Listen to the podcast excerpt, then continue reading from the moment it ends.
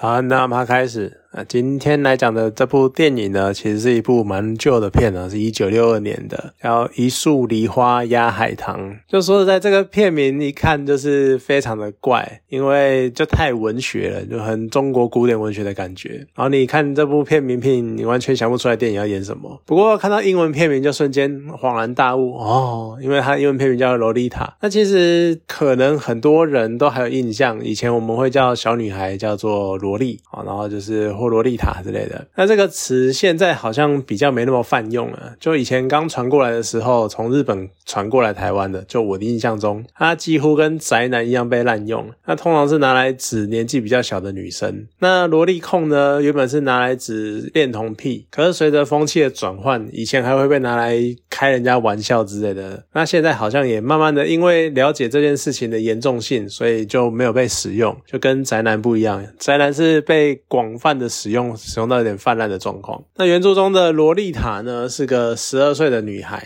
那电影改编有两个版本，一个是一九六二年的版本，那后来一九九七年呢，有改编的比较现代的版本。可是多少就受制于应该是社会观感的问题，所以两个版本的女主角，她们设定都是在十四到十五岁的女生，就稍微没有那么敏感一点。那也有可能就是因为九七年的改编版，然后所以引起了洛丽塔这个名词的风潮。不过我。看看的是一九六二年的版本，那他的导演是史丹利库伯利克，算是蛮有名的导演。那原著作者呢有参加他的制作。其实他的故事剧情就是在描写一个恋童癖的故事。可是故事的进行过程中呢，因为原著作者的参与，那原著作者原著作者自己也有讲，就是他进行过程中呢，他有很多很多地方是用非常隐晦的方式在描述这一个继父。跟洛丽塔之间的那个关系，譬如说像晚上啊，那个继父想要跟洛丽塔同床，其实呢暗喻着是可能想要跟她发生肉体关系，但是呢前面就要先来一段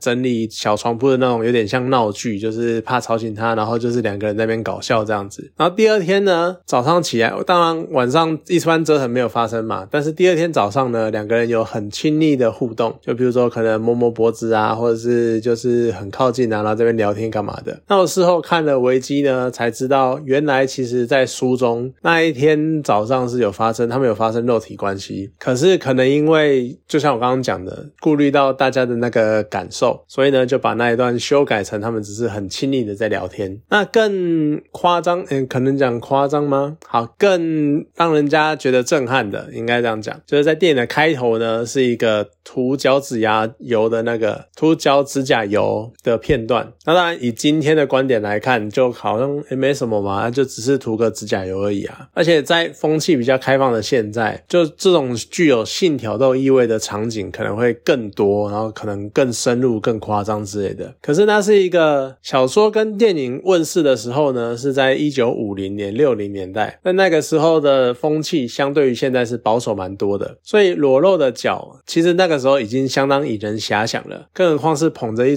一双脚，然后在那边帮忙涂指甲。有，所以你可能在一般的状况下，你看到这一幕，可能在那一个年代就已经是很相当具有性暗示意味的。画面的，可是当你发现他是一个中年男子，然后捧着一个小女生的脚的那个画面，我觉得可能那个时候这就是一个能够在荧幕播出的最大尺度的画面了。而且在搭配随之来的，就是开头之后就是那个两个男的争吵跟枪击。虽然说，呃，我看过的史丹利库伯利克的电影不算多，呃，像是《闪灵》啊，《Shining》，或者是我看过那个什么《二零零一太空漫游》啊，它都是有一个很强烈。气氛的那个开场，可能就是他先用这种方式吸引你的注意力，然后他再慢慢的去铺陈、去开展后面的剧情跟故事。只是，呃，我一样是看了维基，事后看去看维基啊，就是有一些原著的简简介介绍这样子。其实原著中他的继父呢，是因为年幼的时候他喜欢的那个青梅竹马突然染病死亡暴毙了。那这个童年的阴影呢，就导致这个继父他有一个恋童癖的倾向，因为他失去他的类似精神就。停留在那个时光，所以他最喜欢的当年那个小女孩，所以他现在就变得。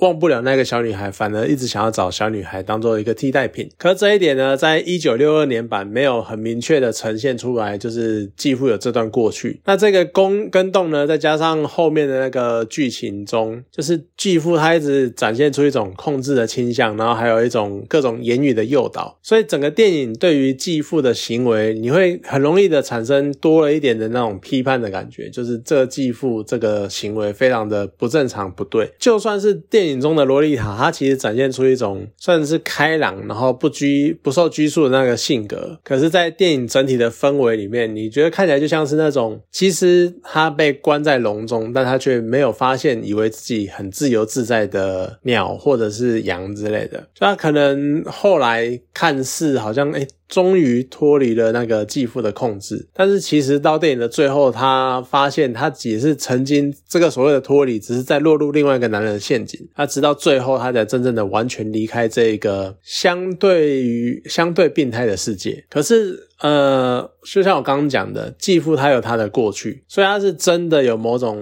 心理疾病的状态。那在知道他的有点恋童癖产生的那个原因之后，其实多多少少会冲淡一些对于电影中塑造出来的形象的那种反感，或是有点甚至于是恶心的那个意味。他当然原本版本的那个描述呢，他其实也把它视为一种心理疾病。可是说实在的，我有时候还是会很非我相信。这句话是非常非常政治不正确的讲法。可是，呃，如果我们用年龄当做行为能力的划分界限，那是不是有它的不足，或者是太过于严苛，或者甚至于是年龄根本不足以当做行为能力的分界线呢？就像我们常常会在亏，就是里奥纳多，他已经年近五十了，可是他交的女友呢都不超过二十五岁。那我们有没有想过，在同样的年龄差距之下，电影中的那个继父？他是一个年近四十的中年男子，然后他爱上了一个十四五岁的小女孩，所以你看，同样是差二十五岁，就只是因为小女孩她的年龄的关系，结果造成了这个距离好像就变年龄是一个绝对的控制因素，那就会变成说，呃，好像我们常常会觉得说，就是一定要在某个年龄才会算是成熟，某个年龄以上才能够被。爱，或者是交往，或者是当做情人，那是不是我们这会不会是因为我们长久以来都会觉得说，好像人过了一个特定的日子，那人就会突然一夜长大，或突然获得了一定的知识跟历练的那种幻觉？就最经典的嘛，我们的十八岁生日的时候，或二十岁生日的时候，生日那一天吹完蜡烛，搞不好你的爸妈就会跟你说，已经二十了，好，你要开始对自己的行为负责，干嘛干嘛干嘛，就好像。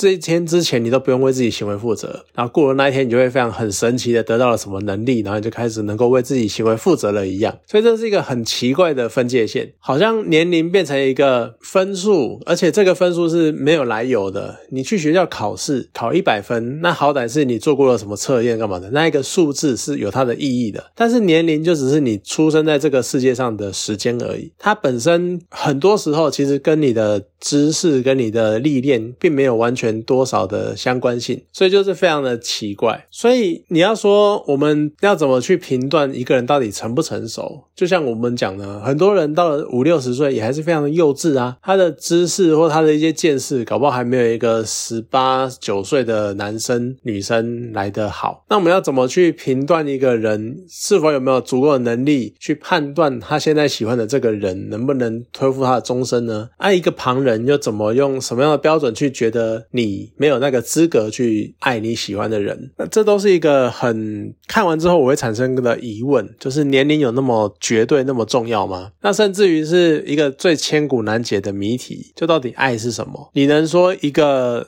小女孩跟一个老人，或者是一个小男孩跟他的老师之间的爱，可你你连说你凭什么以什么标准来说这个不算爱？所以这是一个很奇妙、很奇怪，我们没有标准答案，但是我们只是用自己的先入为主的观点去加诸在其上的一个算是枷锁，或是思想的牢笼之类的。所以我都会觉得说，我们应该有更可能不能讲客观，但是应该有一个更开放，或是更。举世这个所谓的举世是从应该说不分年龄，我们好了，应该说再往前一步挑战好了，就是如果有一天人与人之间能够平等尊重的话，那是不是？年龄也不会是一个限制的要素。甚至于，就像我刚刚讲的，我们再往前一步好了。我们现在很多人会很强烈的反抗恋童癖这件事情。可是，当我们将恋童癖以现在的状况之下哦，当我们把恋童癖视为一种心理疾病的时候，这会不会也有点像是类似一个另一个人们曾经当做病的一个倾向？而这个呢，是一个现代绝对堪称逆龄的想法。就曾经有一个倾向，一个情感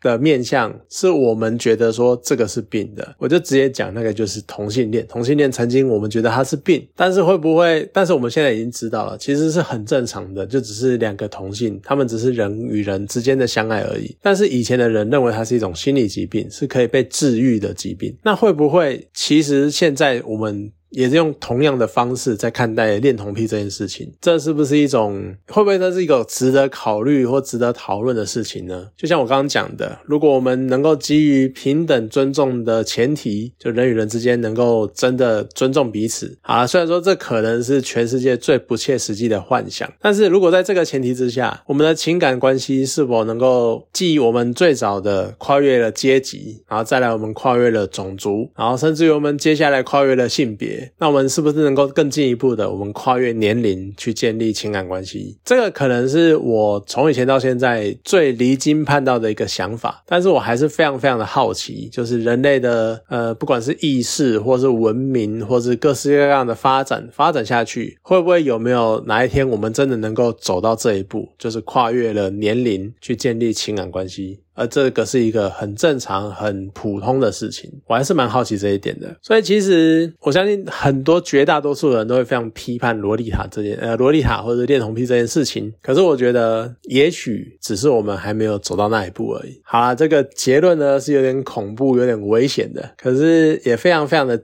政治不正确。但是我是觉得这是真的，我们可以去考虑、去思考的一个地方。好了，今天这部电影就讲到这边，好，谢谢大家。